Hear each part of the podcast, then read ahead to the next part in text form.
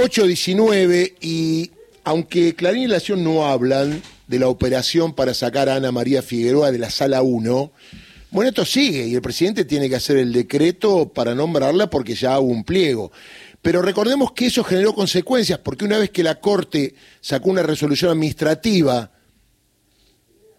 entre gallos y medianoche, sin ningún antecedente, diciendo que como había cumplido 75 años, tenía que ir Ana María Figueroa, algo que no condice lo que dice la Constitución Nacional, salieron dos fallos, memorándum y los sauces Otesur. Memorándum, ¿se acuerda? La denuncia de Nisman, todo el ida y vuelta, hace ocho años. Bueno, Carlos Salini estuvo detenido por esta causa, pasó lo que pasó con Timerman, le acusaron a Cristina de traición a la patria. Bueno, ya esto había terminado con un sobrecimiento, sin embargo, lo mediático, político, judicial, de una vuelta, sacándose de encima a Ana Figueroa, metiéndose en la corte, y ahora dicen que hay que hacer el juicio. Cuando ya tres jueces, no kirchneristas, de un tribunal oral habían dicho que no había delito, como está claro que no lo había. Estamos en contacto con Mariano Fraguero Frías, amigo y obviamente abogado de Carlos Salini. Mariano, ¿cómo va? Buen día, ¿cómo anda? ¿Cómo le va? ¿Todo bien? ¿Todo bien? decirle Sergio porque me acuerdo de su papá, un genio. No, es que en realidad soy Sergio Darío y usted lo sabe. ya sé, por eso que le digo Sergio. Bueno, acabo de ver una presentación muy, muy profunda, pero con muchos matices, porque acá lo que veo es que más allá de pedir recurso extraordinario para que esto sea examinado, digo, el fallo de la Sala 1, firmado por Petrón y Barrotaveña, Ustedes hablan de recusar a los miembros de la Corte para que no metan mano en este caso, ¿es correcto esto?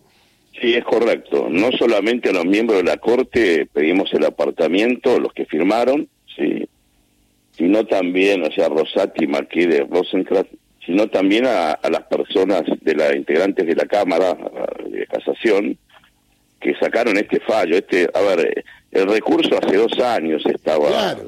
pobre, pobre Ana María Figueroa, pido disculpas porque a mí me enseñaron que la edad de las mujeres no se dice, debe ser la mujer que más reiteradamente se mencionó la edad que Totalmente. tenía. Le festejaron el cumpleaños por adelantado, después. Una cosa, una cosa que, no se puede creer, ¿no?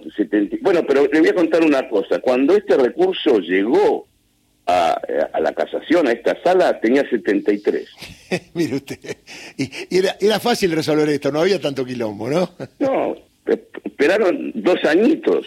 Claro, está bueno. Mira si le toca a un juez que tiene 70, van a esperar cinco años. Los que quedaron festejaron realmente el cumpleaños. Claro, claro. Y además una persona que cuando cumple años supone que tiene que pasar un buen día, ¿no? Le hicieron pasar una tortura a través de las posiciones de los medios. Y usted como yo sabemos que Ana María Figueroa es todo lo contrario a ser alguien expuesta mediáticamente, ¿no? Ah, la, verdad que no se puede creer. Eh, reclamo un poco de madurez institucional. No sé, yo no pido otra cosa. Yo, usted sabe, capaz que, que esto ya que queda queda feo que lo diga, yo soy abogado, soy feliz de soy ser abogado, tengo orgullo de ser abogado, eh, obviamente que vivo políticamente porque vivimos en democracia, voto, tengo eh, eh, predilectos, pero a ver, pero yo lo que espero del poder judicial es lo que me lo que me generó mi formación, es que sea maduro. estas cosas no, no importa quiénes quiénes son los nombres, que los que están involucrados.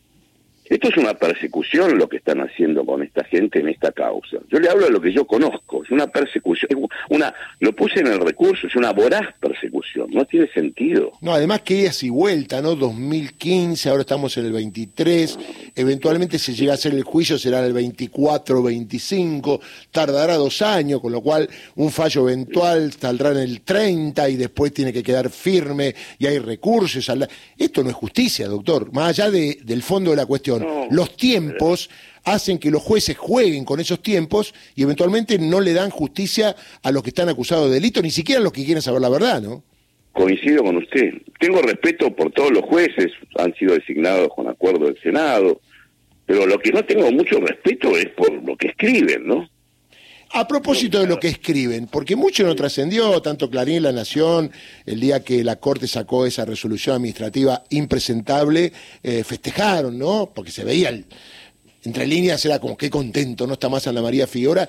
Ahora, el fallo sobre memorándum, del cual nadie habló, me pareció un poquito flojito de papeles, ¿no? O sea, el tema es que faltan pruebas y la verdad que habría que hacer el juicio para quedarnos claros de la situación y nada más, ¿no? Mire, eh, es así. Hay algo que no se no puede pasar. Uno tiene que entender por qué se decide de una manera. ¿no? Bueno, este fallo no permite entenderlo, es dogmático. Es porque es, digamos, es un acto de autoridad. ¿eh? Y hacen una interpretación de una prueba nueva que dicen que no es prueba nueva, pero aparte, mire, por los fallos no se puede empezar a perseguir a los jueces, pero sí cuando opinan sobre hechos casi calcados en forma diferente. ¿Eh? A ver, eh, esto es una es una máxima, ¿no? No se puede perseguir a un juez por lo que digan un fallo, pueda ser un error judicial. Ahora, si un mismo día, por ejemplo, dicen que algo eh, reviste las características de cuestión federal y en una causa y en otra dicen que lo mismo, ¿no? Sí, ahí me empiezo a preocupar. Si acá dicen los mismos jueces que, que, que intervinieron en otra causa que se puede aplicar una regla del Código Procesal, ahora dicen que no, qué sé yo. Entonces, ¿sabe lo que pasa? Es muy difícil encontrar el arco, porque ¿qué nos está pasando los abogados? Permanentemente los jueces lo que hacen es correr el arco, no sabemos a dónde patear. Sí, y los jueces lo hacen, ya sé el respeto de los jueces que usted tiene, porque es un hombre de derecho y actúa en parte técnica en los expedientes como debe ser. Digo, me parece que hacen las cosas para patear para adelante y no con el fin de resolver un tema. Es decir, bueno, nosotros resolvemos esto y bueno, ahora que, que pase lo que pase en, en, la corte, que se haga el juicio, no, mucho no me interesa, ¿no? Me parece que veo esa desidia yo.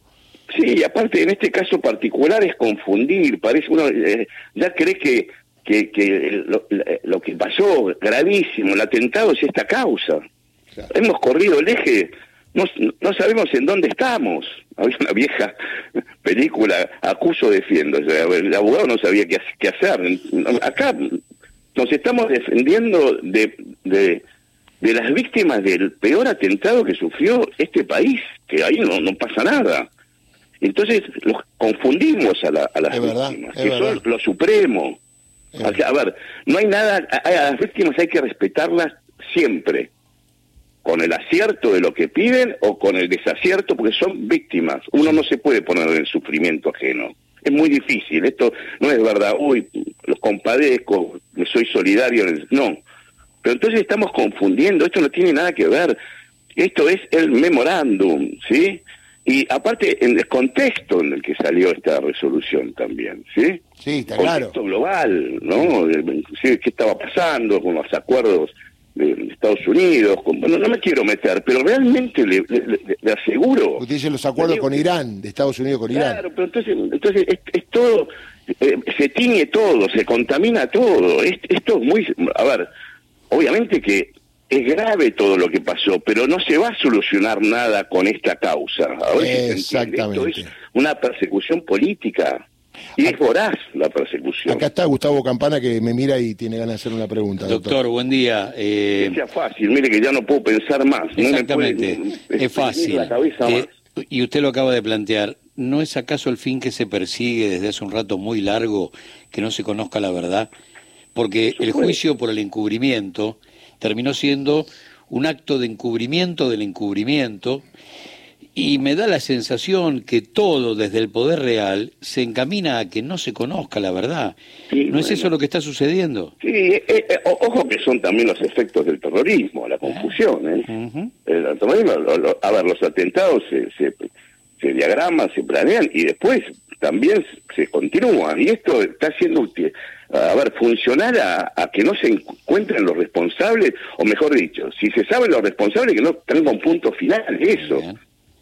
La, la, verdad, si usted me pregunta a mí, yo creo en los juicios en ausencia, estén imputados, no estén imputados. Yo la verdad que hay constituciones, y me voy a ir un poquito del tema, que son cerradas, que si no hay eh, eh, procesos en ausencia, es decir, que no esté presente el imputado, son muy difíciles, porque los nacionales de otros países, y los países que son muy celosos, esos estados que son celosos, que no extraditan ni nada, sino el fin de la justicia, digamos, de alguna manera universal, global eh, se frustra. Pero bueno, no soy el legislador, no no tengo decisión política ni, nada que se le parezca, pero realmente le digo, la gente, a las personas, las víctimas, la sociedad argentina se merece una respuesta. Ahora, Doc, la última. Está memorando, a ver si se entiende. Doc, la última. La Corte obviamente resuelven ellos mismos las recusaciones, ¿correcto? Ellos, ellos obviamente no la van a aceptar si en caso de que esto prospere. A ver, ¿por qué decimos? Ya opinaron. acá se se esquivó a un magistrado para que no delibere después de dos años, como le dije, ¿no? Claro, claro. Eh, la resolución de una causa. Y bueno, salió esa resolución. Yo, la, las razones de la Corte y demás, yo lo que le digo es la aplicación de lo que se hace y el agravio que causa en el, debido proceso de esta causa y el derecho de defensa. Eso es lo grave. Está claro, está claro. Muchachos, esto es así, pero tenemos que madurar, empecemos a madurar institucionalmente porque si no estamos perdidos. Totalmente de acuerdo. Después no, después no nos quejemos de ver cosas que, y propuestas que aparecen. ¿eh? Es verdad, es verdad. Doctor, le mando un abrazo, ha sido un placer hablar con usted. ¿eh? Gracias a los dos, o a todos en la mesa. Bueno, muchas gracias. Mariano Fraguero Fría, abogado de Carlos Zanini. Y Carlos Zanini está pensando, ¿otra vez? Otra.